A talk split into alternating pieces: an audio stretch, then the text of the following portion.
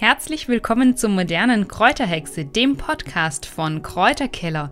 Wir sind Sandra und Alex von Kräuterkeller und möchten euch die Welt der Wildkräuter näher bringen. In der ersten Folge unseres Podcasts geht es um Wildkräuter im Frühling. Das Frühjahr ist eine ganz besondere Zeit, denn die Natur erwacht nach dem langen Winter zu neuem Leben in keiner anderen Jahreszeit kann man täglich so viele neue Wildpflanzen entdecken, denn mit jedem Tag ragen immer neue Pflanzen aus dem Boden und beginnen zu wachsen. Besonders für die Ernährung sind Wildpflanzen im Frühjahr sehr wertvoll, da Wildkräuter nach dem langen Winter für frische Kraft sorgen und unseren Körper mit wertvollen Nährstoffen versorgen können. Junge Wildpflanzen sind besonders zart und enthalten meist auch mehr Nährstoffe als zu einem späteren Zeitpunkt im Jahr. Aus diesem Grund gibt es viele Wildpflanzenrezepte, die seit Jahrhunderten besonders im Frühjahr zubereitet werden. Nun möchte ich euch einstimmen auf die Kräuterzeit und euch einige Kräuter nennen, die man bald sammeln kann. Ganz besonders beliebt im Frühjahr ist natürlich Bärlauch. Viele Menschen sammeln gerne Bärlauch und verwenden ihn in der Küche. Dabei gibt es natürlich einiges zu beachten und zum Bärlauch wird es noch eine spezielle Folge geben, in welcher ich euch viele Tipps dazu verraten werde. Auch toll ist natürlich die Brennnessel, ein klassisches Wildkraut, das im Frühjahr überall zu finden ist. Die Brennnessel sprießt schon sehr früh aus dem Boden und sie ist an ihren Brennhaaren auch sehr eindeutig zu bestimmen, deswegen ein ideales Wildkraut für Einsteiger und man kann sie sogar roh essen. Ja, sie brennt, aber mit einigen Tricks kann man die Brennnessel von ihren Brennhaaren befreien und die Blätter dann zum Beispiel im Salat essen. Roh sind Wildpflanzen generell am wertvollsten für unsere Ernährung, da sie dann natürlich die meisten Inhaltsstoffe behalten. Einige Inhaltsstoffe wie beispielsweise Vitamin C sind hitzeempfindlich und gehen beim Kochen teilweise oder vollständig verloren. Deswegen ist die rohe Zubereitung immer besonders wertvoll. Auch findet man im Frühjahr zum Beispiel Ehrenpreis, ein Wildkraut, was fast das ganze Jahr über zu ernten ist und an seinen kleinen, feinen blauen Blüten zu erkennen ist. Besonders interessant sind auch die Fichtenspitzen. Die findet man allerdings ein bisschen später im Frühjahr, im späten Frühjahr erst Richtung Mai. Sie werden auch Maiwipfel genannt. Eine klassische Wildpflanze, die wir alle schon von Kindheit an kennen, sind die Gänseblümchen. Auch die finden wir im Frühling und man kann sowohl die Blüten als auch die kleinen Blättchen verwenden. Die Blättchen sind besonders zart, es ist allerdings etwas mühsam, sie in großer Menge zu sammeln. Toll sind die Blüten als essbare Deko oder auch um einen wunderschönen Blumenkranz daraus zu basteln. Wer sitzt nicht gerne im Frühjahr in der Wiese und sammelt Gänseblümchen? Das ist einfach ein tolles Gefühl. Einfacher zu sammeln ist Löwenzahn. Der sprießt im Frühjahr ebenfalls in vielen Wiesen, am Waldrand oder auch im Garten und Löwenzahn kann man sehr vielfältig verwenden. Die Blätter sind eine tolle Bitterstoffquelle in Wildkräutersalaten oder aber auch im Kräutersaft. Man kann Kräuter natürlich auch entsaften oder einen Smoothie daraus machen. Und die Löwenzahnblüten sind nicht nur eine wunderschöne Dekoration und auch eine Bienenweide, da sie natürlich ab April sehr viele Bienen und Insekten anziehen, sondern aus ihnen kann man sogar einen Löwenzahnhonig machen. Eine pflanzliche Alternative zum klassischen Bienenhonig. Und wie das geht, das werde ich euch auch noch zu einem späteren Zeitpunkt verraten, wenn es um den Löwenzahn gehen wird. Ebenso findet man im zeitigen Frühjahr schon ab März besonders viel Giersch im Garten oder im Unkrautfeld. Denn Giersch ist ein Kraut, was viele als Unkraut bezeichnen. Und hier hatte ich euch ja schon verraten, man muss da einfach seine Einstellung ändern. Giersch sollte man als wertvolle Wildpflanze ansehen. Und natürlich ist es nicht gut, wenn sie überhand nimmt im Garten, aber wenn man immer wieder eine große Portion isst, dann muss man sich über Giersch auch nicht ärgern, sondern kann sie als wertvolles Wildgemüse und kostenlosen Salat nutzen. Gundermann ist eine Wildpflanze, die man ab Ende März oder Anfang April überall in den Wiesen finden kann. Sie ist eigentlich auch das ganze Jahr über zu finden, aber in dieser Zeit fängt sie an zu blühen und ist dann besonders reichlich zu finden. Mit ihren blau-lila Blüten zieht sie ebenfalls viele Bienen und Insekten an und wird manchmal mit Günsel verwechselt. Günsel wächst aber gerade nach oben, während Gundermann sich eher auch seitwärts ausbreitet. Und Gundermann hat ein herrliches Minzaroma, kann ähnlich verwendet werden wie Minze und passt zu vielen Gerichten, die man auch mit Minze kombinieren würde. Knoblauchsrauke ist eine Wildpflanze, die ähnlich wie Bärlauch einen knoblauchartigen Geschmack hat. Und ab April kann man die Blätter der Knoblauchsrauke sammeln. Sie sind bis etwa Juni noch sehr zart und man kann die Knoblauchsrauke ähnlich wie Bärlauch zu Pesto oder in Salaten oder auch zu Spinat verarbeiten und hat ein herrliches knoblauchiges Aroma. Knoblauchsrauke findet man vor allen Dingen im Wald oder an Waldrändern und die Blätter der Knoblauchsrauke sind sehr ergiebig. Wenn man eine Stelle gefunden hat, an der Knoblauchsrauke wächst, dann kann man innerhalb kurzer Zeit sehr große Mengen ernten. Anders verhält es sich mit dem Labkraut. Labkräuter sind sehr feine, filigrane Wildkräuter, die allerdings sehr reichlich wachsen. Und hier muss man zwar ein paar Pflanzen mehr sammeln, denn sie haben nur sehr kleine Blättchen, aber das Labkraut, vor allen Dingen das Wiesenlabkraut, ist sehr schmackhaft im Salat und meistens findet man auch reichlich Labkraut, sodass es kein Problem ist, auch hiervon eine größere Menge zu sammeln. Labkräuter sind ebenfalls in sehr großer Vielzahl bei uns verfügbar und können fast das ganze Jahr über gesammelt werden, sogar im Winter. Aber im Frühjahr gibt es eine spezielle Labkrautart, die besonders beliebt ist und das ist Waldmeister. Waldmeister gehört ebenfalls zu den Labkräutern und wird vor allen Dingen im Frühjahr sehr, sehr gerne genutzt. Die Taubnessel ist ein klassisches Frühlingswildkraut, denn sie beginnt im Frühling zu blühen und man kann die Taubnessel ähnlich wie die Brennnessel in Wildkräutersalaten, aber auch im Spinat oder in einem Wildkräutersmoothie verwenden und kann mit der Taubnessel viele Gerichte aufpeppen, ohne dass man sich beim Ernten die Finger verbrennt, denn sie nesselt nicht. Das ist auch ein wichtiges Unterscheidungsmerkmal. Die Brennnessel das merkt man gleich, wenn man die geerntet hat und keine Handschuhe trägt. Aber bei der Taubnessel, da passiert nichts. Die kann man schmerzfrei ernten. Und Taubnesseln wachsen bei uns in unterschiedlichen Farben. Man kann sie beispielsweise in Weiß finden, in Gelb, dann ist es die Goldnessel oder eben meistens in einem lila Ton. Also die Blüten sind eben unterschiedlich gefärbt. Und an diesen Blüten findet man vor allen Dingen viele Hummeln und Bienen, denn sie haben einen leckeren, süßen Nektar den ich als Kind immer aus den Blüten gesaugt habe. Und das war das Highlight, wenn man dann einen kleinen Klecks Nektar gefunden hat. Vogelmiere ist ein Wildkraut, was im Frühling mattenartig zu sprießen beginnt, wenn man eine Stelle gefunden hat, an der Vogelmiere wächst und gedeiht. Und ganz schnell bildet Vogelmiere kleine weiße Blüten aus, die teilweise schon im Februar zu finden sind, wenn das Klima mild ist und die Temperaturen es zulassen. Sobald der Dauerfrost und die geschlossene Schneedecke weg sind, kommt Vogelmiere ganz, ganz schnell zum Vorschein und bleibt uns das ganze Jahr über erhalten. Außer im Hochsommer fühlt sich die Vogelmiere nicht wohl. Sie verträgt große Hitze und lange Trockenperioden nicht so gut. Aber im Frühjahr ist das Klima optimal für die Vogelmiere und in den Monaten von März bis Juni können wir sehr, sehr reichlich Vogelmiere sammeln. Nun habe ich euch im Schnelldurchlauf einige Wildkräuter aufgezählt, die es im Frühling zu ernten gibt. In den kommenden Folgen werden dann einige dieser Kräuter ganz genau vorgestellt und es wird viele Tipps zur Verwendung in der Küche oder in der Hausapotheke geben. Also seid gespannt, denn es werden natürlich noch viele, viele Informationen folgen. Jetzt möchte ich euch noch ein paar generelle Tipps mit an die Hand geben, wo man denn am besten Wildkräuter sammelt. Eine wichtige Frage ist die Frage nach dem Sammelort. Man kann nicht überall bedenkenlos sammeln. Hat man einen eigenen Garten, kann man hier natürlich relativ sorglos sammeln.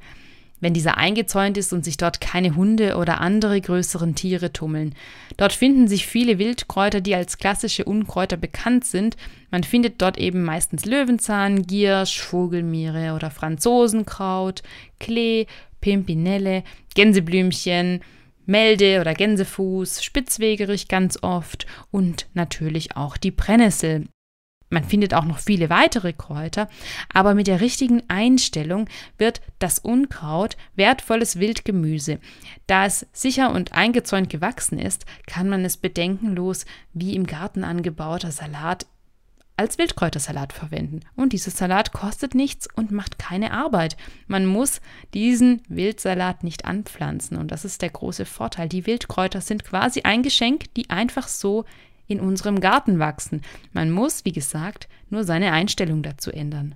Wer keinen Garten hat oder nur wenig Platz hat, aber dennoch in den Genuss von Wildkräutern oder Heilpflanzen kommen möchte, der sollte über ein Hochbeet nachdenken. Es gibt tolle Etagenhochbeete, in welchen man auch auf wenig Raum viel anbauen kann.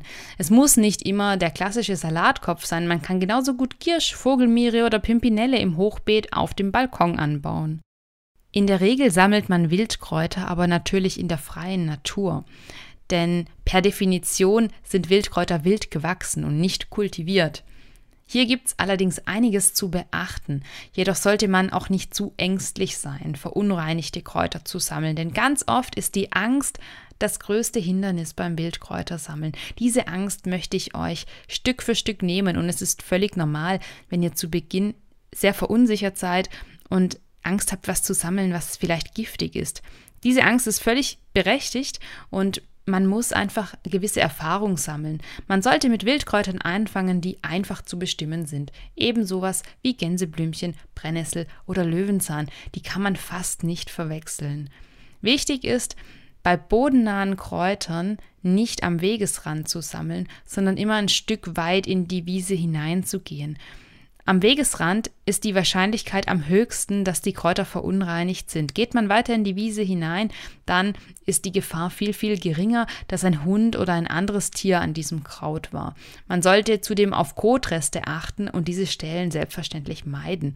Zu beachten gilt, dass man nicht in Naturschutzgebieten sammeln sollte. In Wäldern und in der Nähe von Gewässern findet man ebenfalls viele Wildkräuter.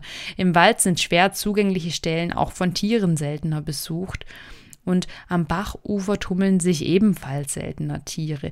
Die Wuchshöhe ist ebenfalls entscheidend. Wachsen Blütenblätter oder Samen so weit oben, dass kaum noch ein Tier sie erreichen könnte, dann sind Verunreinigungen unwahrscheinlicher.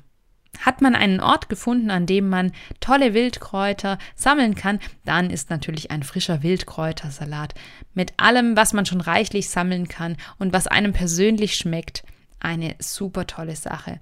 Bei mir sieht jeder Wildkräutersalat ein bisschen anders aus. Es gibt unzählige Varianten und man kann mit Dressing oder mit den Kräutern und dem begleitenden Gemüse jeden Tag variieren. Wie viele Wildkräuter darf man denn eigentlich sammeln? Und der ein oder andere wird jetzt die Stirn in Falten legen und sich denken, diese Frage habe ich mir noch gar nicht gestellt und wer beantwortet mir diese Frage?